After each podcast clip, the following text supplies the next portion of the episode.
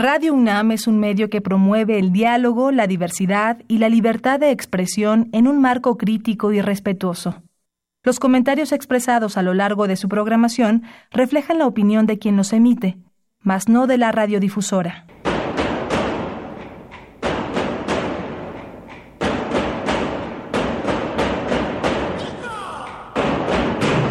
Discrepancias. Atacan a la universidad porque discrepamos. Viva la discrepancia, porque es el espíritu de la universidad.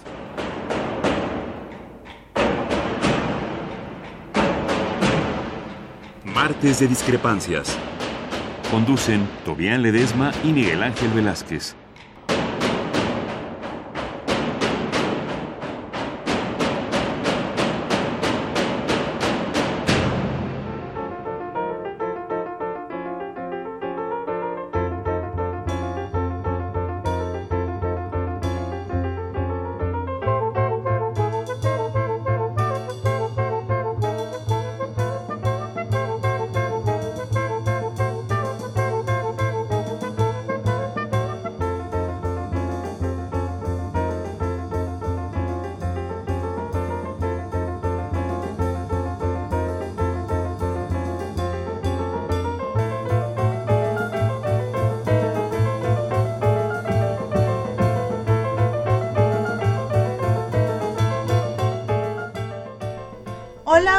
Buenas noches a todas y todos. Aquí les habla Tobián Ledesma. Hoy 5 de septiembre.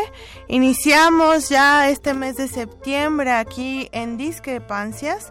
Y pues es un gusto aquí eh, saludarles. El martes pasado no pude acompañarles, tuve un pequeño problema de salud.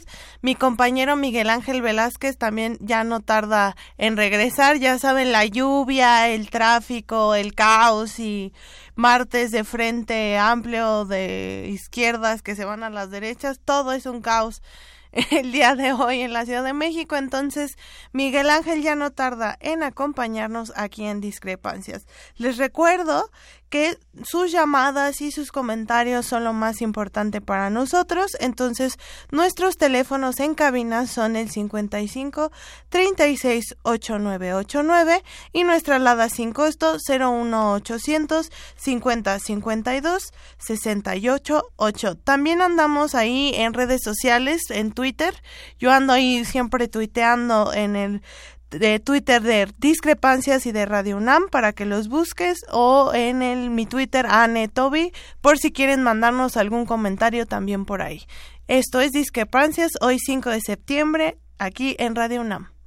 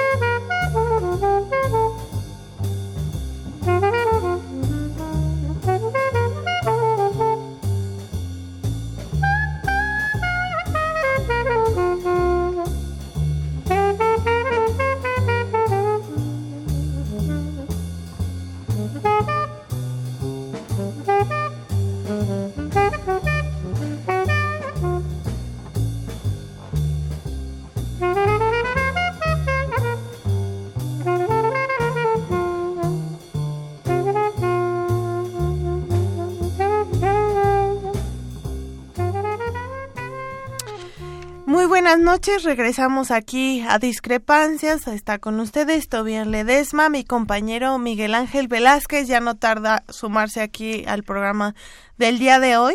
Les recuerdo que nuestros, nuestros teléfonos en cabina son el 55 36 8989 y nuestra alada sin costo 01800 50 52 688.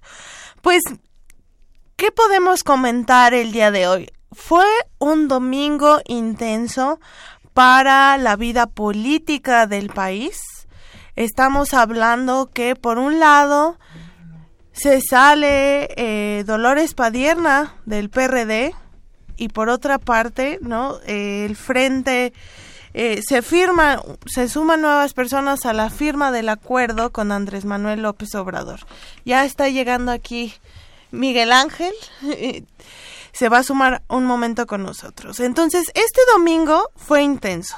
No sé qué piensen ustedes, pero el caso y el momento histórico que tenemos ahora es que el 51% más o menos de las izquierdas suman los votos, el 51%, pero no están unidas. Las izquierdas, por un lado, se van con el PAN, con movimiento, eh, Movimiento Ciudadano se va con el PAN, el PRD se va con el PAN, y por otro lado, Morena empieza a sumar otros liderazgos de izquierda en sus trabajos, pero no se une a otros procesos de la izquierda en el país. Entonces estamos enfrentando un proceso muy fuerte y el 2018 viene difícil porque además yo no sé ustedes como cuando están frente a una boleta cómo deciden sus votos, pero el voto diferenciado es una realidad en México. Ya las personas no votan ciegamente solo por un partido político, también están las opciones de las candidaturas independientes.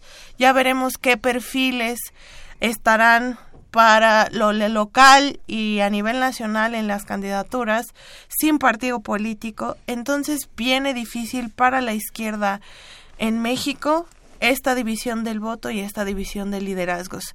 El día de hoy tenía yo una conversación con un compañero, ¿no? Él no se dedica a la política, él es médico y trabaja en otros espacios y me decía esta reflexión, ¿no? Que la gente y el pueblo no ve colores, no no ve verde, amarillo, azul y que porque no es un partido de fútbol. Estamos hablando del futuro del país y que muchas veces a las y los políticos se les olvida que la gente está pendiente también de lo que está sucediendo y que aquí en este país no se está impartiendo justicia, que la corrupción está latente todo el tiempo, ya no sé si ya vieron la nota de Animal Político sobre eh, los fraudes que se están haciendo a través de las universidades y licitaciones públicas en el país. Entonces esto es un golpe más y una evidencia de cómo opera la corrupción en México. Entonces, esta reflexión que me hacía esta persona, pues es muy profunda porque cierra lo que me dice, en el pueblo no somos tontos y eso es lo que no se dan cuenta. Entonces, hay mucho que tenemos que trabajar para el futuro del país y las crisis que se vienen tenemos que enfrentarlas como con las mejores oportunidades que tengamos para defender lo que nos queda de México.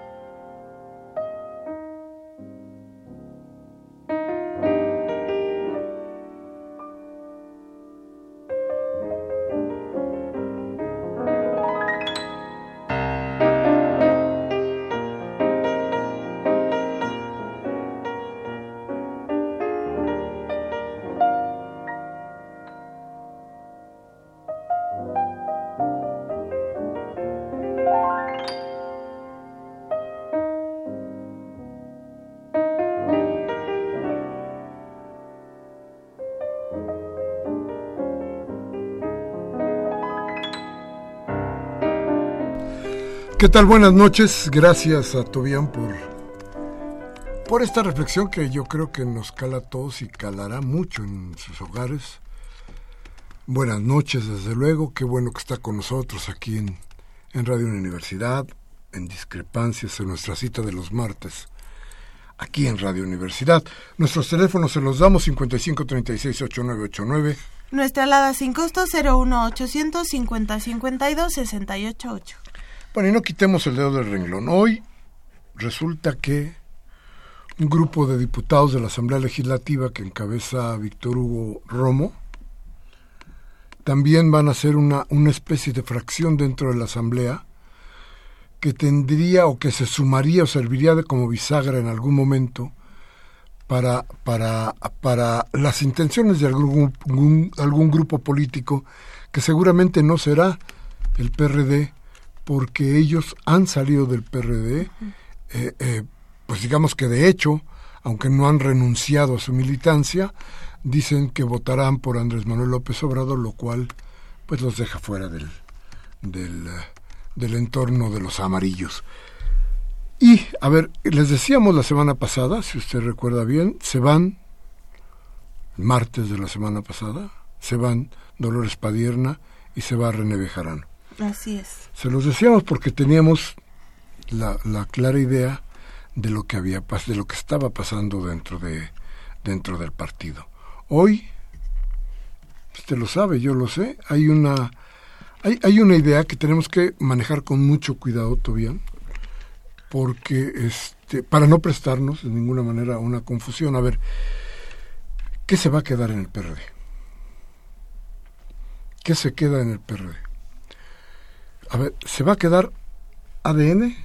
Una parte. Que, que, que, es, que tiene su fuerza fundamental en el Estado, de, México. Estado de México. Entonces, una parte, la, la menor parte de ADN, ¿no? Así se es. queda en el PRD y se queda Nueva Izquierda. Y vanguardia. Que, que es casi. son brothers, ¿no? Es decir, se queda un núcleo muy pequeño de la izquierda en esa parte de la izquierda. Y entonces, eh, yo no estoy tan seguro de que podríamos hablar de una división. División sería 50 para allí, 50 para acá. No hay tal. El PRD va a tener que exigirse muchísimo más de lo que ha hecho hasta ahora para tratar de reconquistar mucha gente que de veras cree en ellos, pero en esa parte del PRD que de veras ha estado junto de esta gente. ¿Cuál es? Yo sé que a usted no le va a gustar y usted que me va a decir cualquier cosa, pero mire, piénselo bien. Si hay una parte del PRD, si hay grupos del PRD que piensan muy en serio en que el PRD puede representarlos. Hay otra que no. Yo creo que le ha pesado mucho a este gobierno, le ha pesado mucho a la gente de la izquierda en general el tener que cargar con los chuchos. Creo que ahí ha sido un problema grave porque, por ejemplo, plantearse una alianza con la derecha sí nos da idea de que la brújula, la brújula se perdió.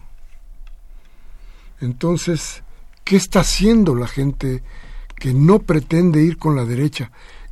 Ojo, si el PRD resulta que es una minoría frente a lo que representa el PAN, entonces será la derecha la que tenga mano. Así es. Afortunadamente, si este este frente que se está fraguando ve las realidades como están, se dará cuenta de que no hay en Anaya un candidato panista fuerte a la presidencia de la República por lo que está sucediendo hoy. Que la señora Zavala, eh, la esposa del Chacal de los Pinos, perdón, de Calderón, tampoco puede ser una opción, dado que representaría regresar a un gobierno como el de Calderón, que ya sabemos que hizo y fundamentalmente donde anidó dos cosas que hoy le pesan a este país, la violencia y la corrupción. Así es. Entonces, queda abierta una puerta inmensa para que este frente pudiera postular muy en serio como candidato ciudadano a Miguel Ángel Mancera. Porque no habría opciones para los otros partidos. ¿Quién puede llegar del PRI? No sé. Si realmente, como se dice, es Mid o Meade, como usted quiera llamarle. sí, está entre Mid y Choc, ¿no? Mm, si llegara de cualquiera de esos dos, creo que hoy, hoy, con los escándalos que hay encima, el PRI tendrá el resultado electoral de los escándalos que ha fraguado. Pero el asunto fundamental es, México puede continuar, aguanta México otro gobierno como el que tenemos, aguanta México otra situación como la que estamos viviendo. Yo quiero que se lo pregunte usted, porque creo que esto es central para todos nosotros. Y entonces lo dejo, vamos a un corte, lo dejo con esa reflexión. Teléfono 55368989. Nuestra alada sin costo 01800 5052 688. Piénselo y háblenos. Y díganos usted cómo lo ve. Vamos a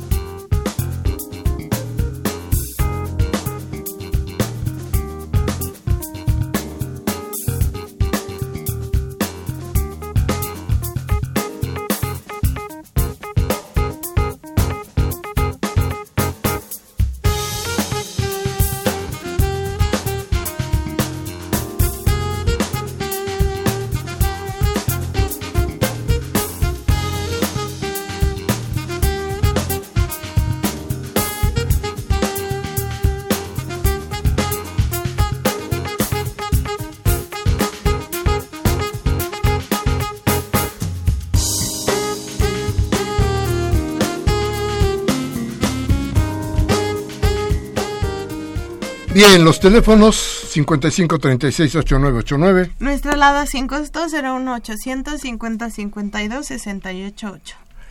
Otra cosa que es importante respecto al comentario que dices que te hace tu amigo, hoy el, amigo médico. El amigo médico, sí. Si hace este, no hay colores, la gente no ve colores. Hay, hay algo fundamental. La gente tenía muy claro, por ejemplo, que votar por el PAN era votar por la iglesia. Claro. Que votar por la por la izquierda era votar por el socialismo. Eso estuvo claro durante muchísimos años. Sí. Vamos, plantémonos una cosa. Imagínese usted. El nacionalismo priista, nacido del cardenismo, nos planteaba un México con el que hoy puede estar totalmente en contra el partido que nace encabezado por, el, por el hijo de Cárdenas. Sí. Fíjese usted que eh, pues el PAN nace precisamente para, para impedir que, que por ejemplo, que, que, Lázaro Cárdenas repartiera la tierra. Entonces, no, no es cuestión de, de qué colores, porque no podemos confundir la política con un partido de fútbol, pero es muy importante tener en cuenta que haya más allá de lo que pueda significar para la formación personal el tener una filosofía política propia, hay algo más. Es el rumbo. Es el por qué se hacen las cosas. Las cosas no pueden ser ocurrencias, las cosas tienen un porqué. Y ese porqué, Tobián, es parte de lo que significa precisamente la orientación política. Yo creo que Dolores Padierna y que, y que René Bejarano... La maestra Efigenia también. La maestra Efigenia, este, que el ex gobernador en, en Michoacán, Leonel Godoy, decía yo de Víctor, Víctor Hugo Romo y un par de diputados más Ninguno de todos ellos está pensando, espero yo, en que les caiga algo en Morena, sino que van por una convicción que es trabajar bajo una idea, bajo, o para decirlo de otra manera, bajo un color. Está bien que una de las formas de, de, confundirnos, de confundirnos cada vez más es plantearnos, por ejemplo, que la soberanía nacional está a discusión en un partido de fútbol. Claro. Y quien gane o quien pierda, pierde o gana la soberanía, ¿no? Es decir, este, eh, afortunadamente el señor Trump nos está haciendo volver a nuestra idea de que sí somos mexicanos, sí tenemos toda una idea, sí, sí queremos a nuestro país, sí pensamos en nuestra soberanía y no nos vamos a tragar otra vez el garlito este de que México es un partido de fútbol. México es la verde. No, la verde es para fumar. No para verla por la televisión, ¿no? Entonces, a ver, la, la, la, la, idea, la idea es, México es mucho más que un partido de fútbol, es mucho más que sus partidos políticos, pero México es, no somos nosotros. Y nosotros tenemos idea y identidad. Identidad política, no podemos pensar que nosotros estamos simple y sencillamente fuera de todo lo que hay político. No es cierto, porque lo político es cotidiano, es diario, ¿no? Y sobre todo, en, obviamente, justo frente a una elección presidencial, ¿no? Eh, vienen discusiones mucho más profundas, ¿no? Momentos de transición mucho más fuertes que cuando son elecciones intermedias del Congreso de la Unión. Pero hay varios escenarios que tenemos que tener en, en cuenta para lo que viene después del 2018. Si bien ahorita se está hablando con el Frente Amplio Democrático de la Alianza del PRD, con el PAN, Movimiento Ciudadano y me parece también que Encuentro Social, es hacia la candidatura del Poder Ejecutivo. Pero veamos qué va a suceder en el legislativo. Lo vimos en la Asamblea Constituyente, cómo las diferencias sustanciales sobre temas como lo fiscal, la política social, derechos humanos, eh, todo el tema corrupción, bueno, ese es un poco más transversal, pero en general ahí se ven las diferencias realmente de los partidos políticos y cómo están trabajando en sus espacios y lo que ven hacia el futuro. En, el, en una candidatura al poder legislativo se pueden unir en lo electoral y los logos se van a poder combinar muy bonito.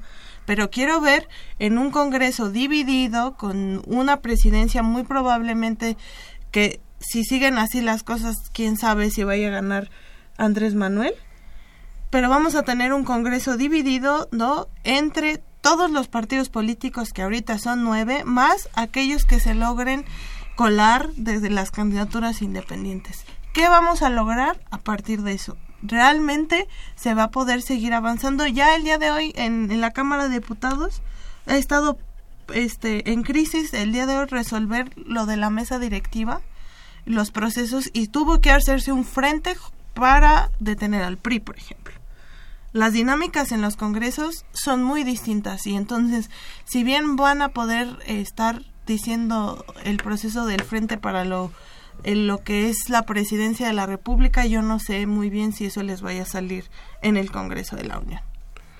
Déjame decirte que yo creo, creo muy firmemente en que, a ver, el mal, uno de los males terribles que está viviendo nuestro país, que es la corrupción, solo se puede dar, solo se puede evitar con principios. Es decir, vamos a poner todas las leyes que usted quiera, ¿eh? pero a lo mejor usted encuentra cómo burlar la ley. Como lo dice el que es hoy procurador. Bueno, voy en placo mi coche en Cuernavaca para no pagar, para burlar la ley. Si el Señor tuviera principios, el Señor hubiera dicho no, porque mis impuestos son para este país. Así es. Para el gobierno que mi partido está haciendo. Eso sería tener principios. Para plantearse que no puede él corromperse, porque corromperse es pegarle a su propio partido y pegarle al país. Lo hace porque no tiene principios. Lo hace porque en él no anida ningún tipo de filosofía que permita decir no todo lo contrario. ¿Qué es todo lo contrario? Eso, lo que usted sabe que hizo. Yo no sé si tenga o no tenga, si es un abogado exitoso y haya cobrado muchísimo para comprarse un Ferrari, qué bueno que lo compre, qué bueno que lo tenga. Si lo malo, lo, lo grave de todo esto es que burle la ley, que trate de burlar la ley para no pagar un impuesto que él tendría que tener conciencia de que debe ser para que México avance. Eso solamente se logra cuando hay principios, cuando tú puedes decir con la boca llena, no. Todas las demás leyes se pueden burlar. Todo lo demás no tiene tanta fuerza como tu no desde dentro y en convicción. Entonces, yo creo que esa es una parte muy importante que debemos de, de tener en cuenta porque los principios son el ancla que puede impedir que el país se vaya a la, deriva. Si nosotros no tenemos seguridad en lo que estamos haciendo, si lo que estamos haciendo es solamente una forma, si es un vehículo para enriquecernos de la manera que sea, para burlar las, las cosas de la manera que sea, mal le va a ir a nuestro país si no podemos, si no podemos tener la convicción, los principios, para poder rechazar todas las posibilidades que enfrenta la corrupción. Y les digo esto porque uno, uno de los elementos fundamentales a derrotar en la próxima elección no es el abstencionismo, ¿eh? es la corrupción, la compra del voto, la compra de conciencia, el dinero que van a ofertar los partidos políticos y creo que todos por el voto. ¿Y eso qué significará? Significará que nos vamos a enfrentar a eso, a no tener principios y, y, y sin principios, pues ya le decía yo, es muy probable que muy rápidamente caigamos en el caos. ¿Qué significa el caos? no solamente esto que hoy estamos viviendo en la Cámara de Diputados y en la de Senadores también, que tienen problema entre dos partidos, entre dos ideas, que además son idénticas, pero que hoy están enfrentadas solamente por dos necedades. La de Peña Nieto de imponer, o la del gobierno de imponer a un fiscal durante los próximos nueve años y la de un líder del PAN que dice que de ninguna manera dejará pasar esto porque a él lo golpeó, el PRI a él, no al país, a él, ni siquiera al panismo, porque lo que parece que no ha analizado el señor Anaya es que el ataque y lo que le ha pasado y toda esta bajada de chones que le dieron eso pudo haber venido, ¿sabe de dónde? De las mismas filas del panismo. Se lo digo de otra manera. Ese, quiera el señor Anaya o no quiera, también es fuego azul. Y si no, que mire quién está dirigiendo hoy la Cámara de Senadores. Así es que no defiendo de ninguna manera al, al pero hay que echarle un ojo al panismo. Son caníbales.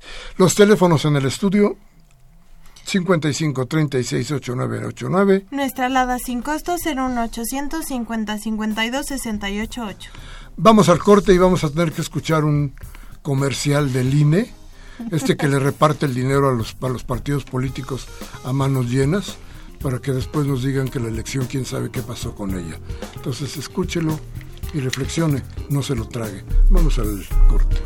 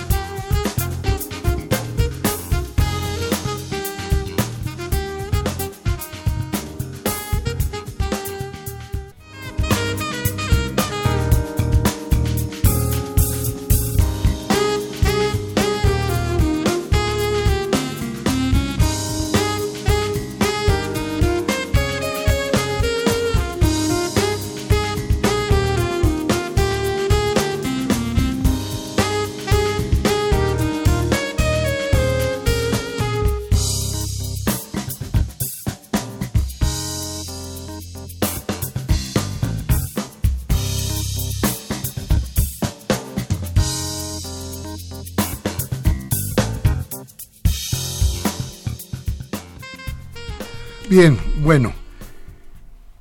Desde luego, les vuelvo a agradecer que estén con nosotros y claro, su reflexión sobre lo que nos quieren decir que van a ser las elecciones. Y ya le dije, piénsela, véala de cerca. No se vaya usted a dejar ir con la idea de que, ah, no, que creen que no, hombre, nuestras elecciones van a ser tan limpias, tan padrísimas. No, hombre, vamos a tener. No, no, no, no, no, no, no, no, no, no, no, no, no. Y le voy a decir algo. Si este país toma conciencia de lo que significa la próxima elección, yo diría que difícilmente va a haber cámaras divididas. Tendría que ser una mayoría pues aplastante por quien supongamos que debe de gobernar. ¿eh? No importa quién. Si la, la idea es, a ver, ¿usted quiere igual? Pues vote igual. ¿Usted cree que es necesario el cambio, que estamos a punto de sufrir algo muy grave? ¿Cuánto más va a resistir? Me, vamos, México va a seguir siendo México toda la vida. ¿Cómo va a ser México? Que nos vamos a encerrar en nuestras casas y los únicos que van a poder transitar van a ser los de Uber para llevarnos de comer y llevarnos y todos los demás tendremos que estar metidos en nuestra casa porque no tendremos ninguna posibilidad de salir porque salimos nos asaltan, porque salimos nos matan. Que esas son las consecuencias terribles de la corrupción, o sea, tenemos cifras económicas que representan lo terrible de la corrupción, pero también tenemos cifras de vidas de personas que están injustamente en una cárcel, ¿no? Pagando este algún delito que no cometieron, personas en fosas comunes que fueron asesinadas, secuestradas, ultrajadas y todo lo que sucede en este país. Y tenemos un montón de personas desaparecidas. Ahí, esos son los costos de la corrupción que hemos tenido. Esta semana estuve en San Luis Potosí con una organización que se llama Educación y Participación, EDUCIAC, Educación y Ciudadanía, que están en su sede en San Luis Potosí. Ellos tienen un diagnóstico sobre levantamientos forzados y desapariciones forzadas en jóvenes en San Luis Potosí, lo acaban de publicar. Y en la mesa en la que estábamos trabajando estaba también Amnistía Internacional y otras organizaciones y comentaban el caso de una chica joven, también un feminicidio en San Luis Potosí, de 21 años que fue encontrada eh, eh, en, su lugar de trabajo con signos de violación sexual, asesinato, y lo que sucedió es que dijeron que era su culpa por haber por trabajar de noche y que entonces le hicieron toda una campaña negra y así como es esta chica se llama Carla, desafortunadamente es un caso terrible, así hay un montón de casos y nos mostraban una gráfica como el número de feminicidios y asesinatos en los últimos seis años ha sido impresionante la alza que ha tenido. Eso es consecuencia de la corrupción. Sí, y, mire, fíjese, yo estaba haciendo una reflexión no hace mucho y planteaba, a ver, ¿qué, qué, qué exactamente está pasando? A ver, el gobierno del Distrito Federal planteaba esto porque tenemos brotes de, violencia en la ciudad, como hace mucho no teníamos. O sea, ¿qué está pasando en la ciudad? A ver, el gobierno te da dinero a la mamá cuando va a parir, al niño cuando nació, al chavito cuando va a la escuela, al joven cuando va a la secundaria y a la preparatoria, una ayuda para la mamá soltera, una ayuda para el viejo cuando ya está viejo. Por cierto, se los agradezco. este, a ver, claro. hay, hay ayudas de parte del gobierno de la ciudad, para no meternos en otro más lejano, desde que se nace prácticamente hasta que se muere. Entonces uno diría que una sociedad que tiene resuelta esa parte de la vida, pues tiene todo.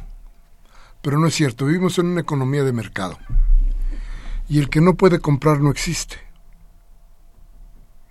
Y lo que ha sucedido en el gobierno federal, por ejemplo, al no querer de ninguna manera aumentar el salario mínimo, ha sido marginar a la gente del mercado, es decir, marginarlos del mundo, echarlos del mundo. No tienes claro, porque como no tienes para comprar, pues no existes. Claro. Yo compro, yo existo, ¿no? No hay, no hay, no hay otra forma. A ver, entonces, ¿cuál es la idea? ¿Qué es lo que pasa? Como no tienes para comprar, robas para comprar. Cometes un crimen para, para tener dinero. Y no solamente estoy hablando de los crímenes chiquitos, sino de los grandotes, ¿eh? de los que incluso tienen y quieren querer más, quieren más. De todo esto que significa el neoliberalismo y el mercado metido en nuestra vida y hasta nuestros huesos. Ese es el problema que vivimos. Y entonces cuando matan a una mujer, claro, les vale gorro porque pueden comprar a los medios, porque pueden comprar a los jueces, porque si tienes dinero puedes comprar la vida de quien tú quieras. Ese es el problema. No sé si lo estaban viendo ahí eh, así. Sí. En realidad es una discusión muy profunda que, que tiene que ver ¿no? con procesos de exclusión, desigualdad, machismo, todo el tema del neoliberalismo que nos ha llevado a justamente como tú existes en el momento que eres consumidor, ya lo he comentado varias veces, no en el espacio público en, en la Ciudad de México y en un montón de lugares no existe si no sales a consumir a una plaza. Y los espacios para las personas jóvenes no existen si no están ahí, que además eh, en muchas veces son eh, criminalizados o esperando a ver si son perseguidos por las policías de las plazas porque piensan que se van a robar algo, no pueden estar en las calles porque entonces no son espacios seguros.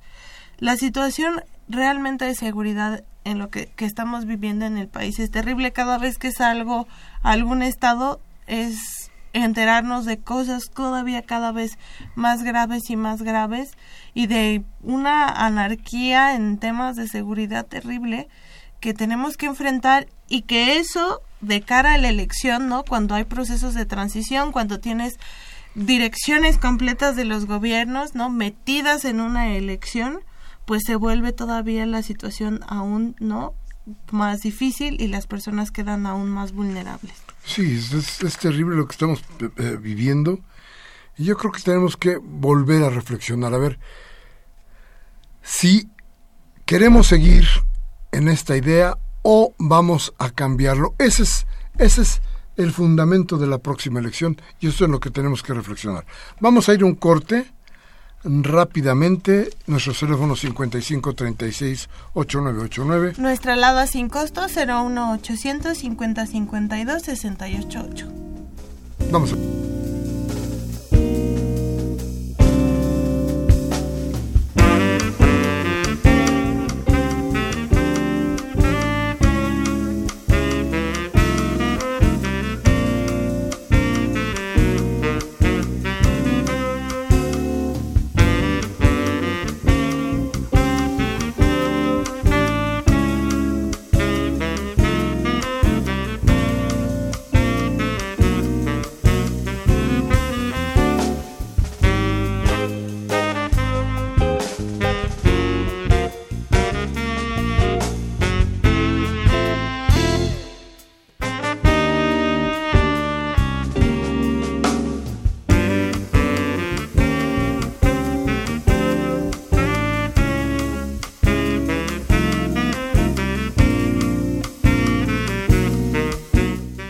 Bien, gracias, gracias por estar con nosotros, gracias por sus llamadas, gracias por tener atención a lo que está pasando en, nuestro país. Mire, una de las cosas que más me gustan, Toby, es esta gente, este, este núcleo de personas que nos escucha cada martes y con la que podemos entablar una plática verdaderamente inteligente, clara, que no tiene que ver, no tiene que ver con odio, sino con, con razonamientos con ideas en serio, con ideas profundas, que sí tienden, que sí nos están diciendo que hay gente que ya no quiere vivir este hartazgo, que, o que cada día está más harta de toda la corrupción y de todo lo que está pasando en el país, y que entonces se promete a sí misma que irá para el cambio. Y el cambio, el cambio de veras empieza por nosotros. Cada uno de nosotros, cuando nos estemos dando cuenta de que ya no queremos que esto suceda, va a ver cómo nos vamos a unir sin necesidad de decirnos que somos uno encadenado al otro, sino la idea va a cundir solita y vamos a ser totalmente diferentes a lo que tenemos hoy. Totalmente diferentes porque este país necesita algo diferente, ¿no? Que era un poco lo que hemos dicho en la, en la Constitución, ¿no? La convocatoria a ser diferentes y a ser nuevos, ¿no? Es, es un momento crucial para el país, para un montón de procesos, sobre todo políticos, pero también económicos y sociales. a nivel internacional las cosas han cambiado muchísimo lo que está sucediendo en la relación México-Estados Unidos evidentemente nos afecta, lo que está sucediendo en el sur del continente también nos afecta, ya no tenemos un país, un mundo donde mandaba Estados Unidos y todos obedecían o mandaba Rusia y todos obedecían. Tenemos núcleos, ¿no? de poder en diferentes partes. Enrique Peña Nieto está estos días en China, ¿no? reuniéndose con el presidente chino Xi Jinping hablando sobre la relación comercial que pueda tener con México. Entonces, todo eso también tiene que ver Pero va a regresar a decir, sí, señor Trump. el caso es que el, el día de hoy Trump eh, no sé si escucharon, eh, ya quitó la política ¿no? de DACA que era para los estudiantes, personas que mm, podían estudiar sin que se les requiriera documentos, también algún apoyo para que pudieran seguir estudiando cualquier hijo de personas migrantes en Estados Unidos. El golpe es duro, ¿no? Es un mensaje muy duro tanto a las personas eh, para evitar que más personas migren a Estados Unidos como las personas que ya están ahí con una con familias no establecidas y hechas en Estados Unidos. Entonces, todo esto nos va a afectar también en los procesos que vienen. No podemos aislarnos ni ver no que la elección es algo que va a pasar y luego van a seguir marchando las cosas. Tenemos un montón de factores externos internacionales que van a venir y van a afectar el proceso de México en los próximos meses. Y deberíamos de tener un análisis y ahí te lo vamos a encargar con jóvenes que nos digan qué está pasando en Estados Unidos y qué están haciendo los jóvenes para defenderse como grupo, porque además el asunto aquí es que tiene que haber una defensa de grupo, tiene que haber una, una defensa de los jóvenes para que esto no suceda y si sucede como está pasando, que puedan salir a las calles a decir basta. Así, es. El movimiento de personas migrantes en Estados Unidos es muy interesante. Desde el 2005, desde, ya la idea del muro ya existía desde una ley de, de un este republicano tejano que propuso no eh, poner un muro. De ahí lo saca Trump, no es algo nuevo.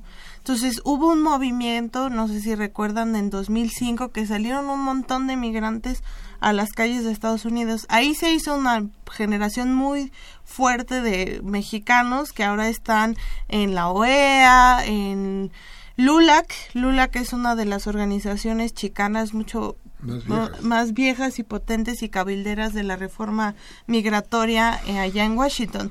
Ahora no sabemos los nuevos dreamers que les dicen la nueva visión que puedan tener para la, defensa de sus derechos y con una identidad ya más binacional, mexicana, estadounidense, pero en un entorno mucho más globalizado, sería importante conocer su visión.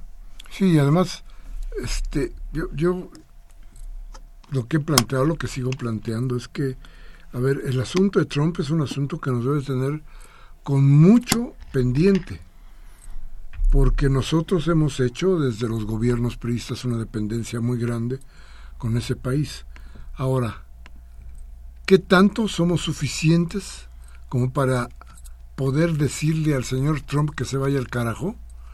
Yo creo que eso, eso va a ser más difícil. ¿eh? Yo creo que vamos primero a pasar muchas cosas muy graves antes de que antes de que se puedan componer algunas de las cosas que está haciendo el señor Trump. Tenemos desde luego la convicción de que hay en los mexicanos una fuerza de trabajo en serio hacia los Estados Unidos que debe ser valorada. Es más, que es un pilar de la economía de los Estados Unidos. Pero lo que también tenemos muy en serio es que México no puede seguir dependiendo de ninguna manera de lo que de lo que haga Estados Unidos tenemos que tener nuestras fuentes de trabajo, tenemos que seguir haciéndolo. yo oía a Peña Nieto hablar el otro día de en el informe. Inmediatamente mandé una carta a los pinos diciendo, yo quiero un pasaporte para ir a ese país. Que dice, señores, no lo necesito un, un, ticket porque yo no conozco ese país. Este, que me lleve Peña Nieto al país que acaba de anunciar. Entonces fui a varias agencias de viaje para decir, oigan, habrá un pinche país como el que dice señor este, porque yo necesito ir a vivir ahí, ¿no? Este país donde se crearon no sé cuántos millones de empleos, donde todo, todo es, yo iba a decir azul, pero no es panista, ¿verdad? Este, color, de rosa, no, también es el de la Ciudad de México. Rosita, sí, Bueno, pues ese país, ese país de, Peña, donde habla de los empleos y usted va y toda la gente anda buscando empleo y la que no encuentra empleo pone un puesto en la calle. Pues esa es la realidad. Y el campo está deshecho y la producción mexicana, los productos mexicanos prácticamente no existen. Entonces, ¿de qué nos habla el señor Peña Nieto? Tenemos que hacer muchas cosas, tenemos que pensar mucho sobre eso. Vamos a un corte rápidamente. 55 36 8989. Nuestra alada sin costo 01800 50 52 68 Vamos al corte.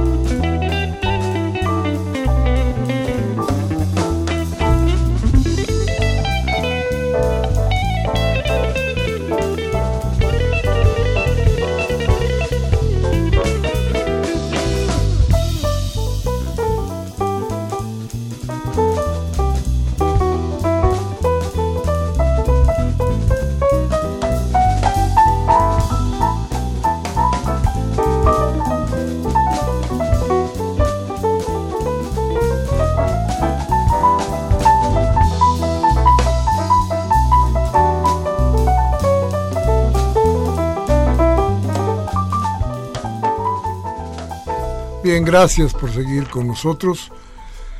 Gracias por estar aquí. Bueno, hoy, hoy pasaron cosas interesantes. Bueno, imagínense qué cosas tan raras pasaron que hasta Baltasar Domínguez vino a trabajar. Imagínense si no, hay, si no es raro todo esto, ¿no? Rarísimo. Bueno, nuestras llamadas, la voz de usted que es lo más importante para nuestro programa. Toby.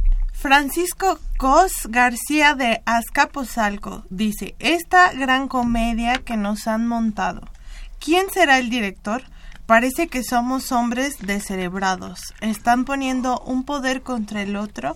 Esto, esto es obra de un hombre que puede desaparecer lo que está pasando de un manazo. Esto destruye a los mexicanos.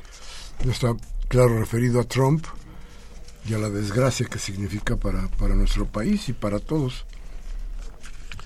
Este, este, para el mundo, ¿eh? Porque este pinche loco, quién sabe dónde vamos a terminar, este, con este tipo, en fin. Máximo García de Venustiano Carranza dice, saludos a todos. Hay un club de nefastos, expresidentes nefastos, el inepto Vicente Fox, le sigue Felipe Calderón, el nefasto presidente de España, Videgaray. Ese club está patrocinado por Estados Unidos para derrocar a Nicolás Maduro. También es cierto.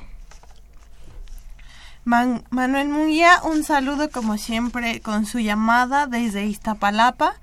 Dice, a pesar de las amenazas de Trump, del triunfalismo y la confidencialidad de, lo, de los patriotas, esta situación que ha generado la renegociación del TLC solamente nos indica que el gobierno de Peña sigue apoyando a los oleócratas conformados por las familias Rockefeller, Bush y Clinton, que solo piensan en quitarnos el petróleo y que ha infiltrado a la CIA en Venezuela, que hacen de nuestros que nuestros hermanos vivan una tragedia. No debemos permitir que tipos de esta naturaleza inmunda sigan perjudicándonos. Solo viven para la corrupción, el engaño, el saqueo con sus cómplices y del reformismo que hacen gran daño a la nación y la privatización de la pobreza y la exclusión. Máximo García, ya dijimos de Venustiano Carranza, y nos dice Julián Carrillo de Metepec. Dice, el INE y el TLC deben de estar en el mismo tiradero de basura y nosotros tenemos que quitar toda esa basura para que nadie, porque nadie lo va a hacer por nosotros. Correcto, don Julián. Agustín Mondragón de Cuauhtémoc. Felicito a los del programa, muchas gracias, y a los radioescuchas les aclaro, no se vayan con la finta del vende patrias delincuente electoral con Moni, ex ratero destacado de la Casa Blanca. Hoy se presenta como merolico de publicidad creyendo que con eso el pueblo lo va a apreciar lo único que está haciendo es desprestigiar más a los medios de comunicación. Las alianzas de la izquierda y la derecha no son más que la fortalecer la corrupción. Muy bien, Eduardo Irsúa de Coyoacán. Dice, yo creo que hay dos cosas que son muy importantes, la integridad y la honestidad, y son más valiosos que los principios son importantes, pero una persona íntegra nunca se va a corromper. Claro, los principios son eso, integridad y honestidad. Claro. Esos, esos son los principios, claro que sí, don, don Eduardo. Benito Díaz de Atizapán. En el momento que votemos los 70 millones de electores, es decir, 100%, va a ser difícil hacer fraude por parte de los partidos. Debería ser obligatorio votar. No entiendo por qué no votamos. Dice, dice Elsa Martínez de, de, Gustavo Madero. Dice Miguel Ángel, ¿quieres que sea Mancera el presidente? Estás muy equivocado. Mancera ha destruido la ciudad, robado, feminicidios, me has decepcionado. Ya no eres el, el que, ¿qué dice? El de... Híjole y dice el de el de antes. El de antes. Y voy a votar por Andrés Manuel. No yo no quiero que no. A ver lo que le dijo es que las circunstancias parece de pronto que están diciendo aguas. A ver el PAN no tiene candidato se les está deshaciendo.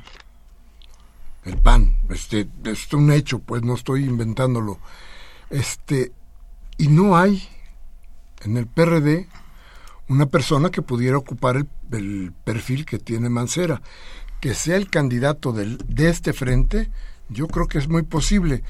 ¿Qué pasaba la semana pasada? Que todo nos indicaba que había un acuerdo tras cuerdas o debajo de la mesa, como usted quiera, un acuerdo que decía, el PRD se queda con la Ciudad de México y el PAN con la presidencia de la República. Y esto apoyados unos con los otros. ¿Quién era el candidato del PAN hasta hace dos semanas? Anaya. ¿Quién era la candidata del PRD para la ciudad? Alejandra Barrales. el, acuerdo era clarísimo. Si no, no podía uno pensar en otra cosa. Y además los acuerdos iban por ahí. Entonces, hoy que Anaya está con las nalguitas para arriba, ni modo, está encueradito, y que ya nos dimos cuenta de que es un eso tipo de lo peor. Yo, yo decía que si me lo encontraba en la calle a lo mejor le pedía que me vendiera una Biblia, pero no. un queso de un queso, un queso, un queso de un queso menonita, pero este no, es peor que todo eso, entonces es un diablo azul este cuate, entonces, a ver, el asunto está muy claro. No, no, yo no quiero, yo quiero que cambie México. ¿Quién es el agente del cambio? Eso lo vamos a ver cada quien, cada quien por su lado. Dice usted doña Elsa, que va a votar por Andrés Manuel, yo le digo a usted felicidades. Hay que cambiar México. La señora Servín de, de Cuauhtémoc, eh, donde todo es hermoso, entre paréntesis. Muy bien, yo ya me voy a mudar por ahí, entonces ya seremos vecinas, señora Servín. Dice que está recontenta porque ya llegué al programa. Muchas gracias y que nos, nos admira y nos felicita a todos. Pues muchas gracias. Un abrazo a la señora, señora Servín. Dice, dice Jaime Rojas, de Lomas de Padierna, todos los partidos políticos, gobernantes, burócratas, explotadores mexicas, se vayan mucho a la China roja y que alcancen a, al Peña que los maicea. Muy bien, don Jaime. Rubén Pinto de Catepec. Ya todos saben que Raúl Cervantes es corrupto y lo van a nombrar fiscal general. Alfredo del Mazo está implicado en un fraude de miles de millones que lavan para, ser, para ser gobernador. ¿A dónde vamos a parar? Y dice don Everardo López de Coyoacán, don Miguel Ángel no me ha respondido a la pregunta que hice la semana pasada, cuando hace tres semanas, sobre la supuesta muerte del periodista Pereyó, que de ser cierto sería muy lamentable. ¿Qué sabe al respecto?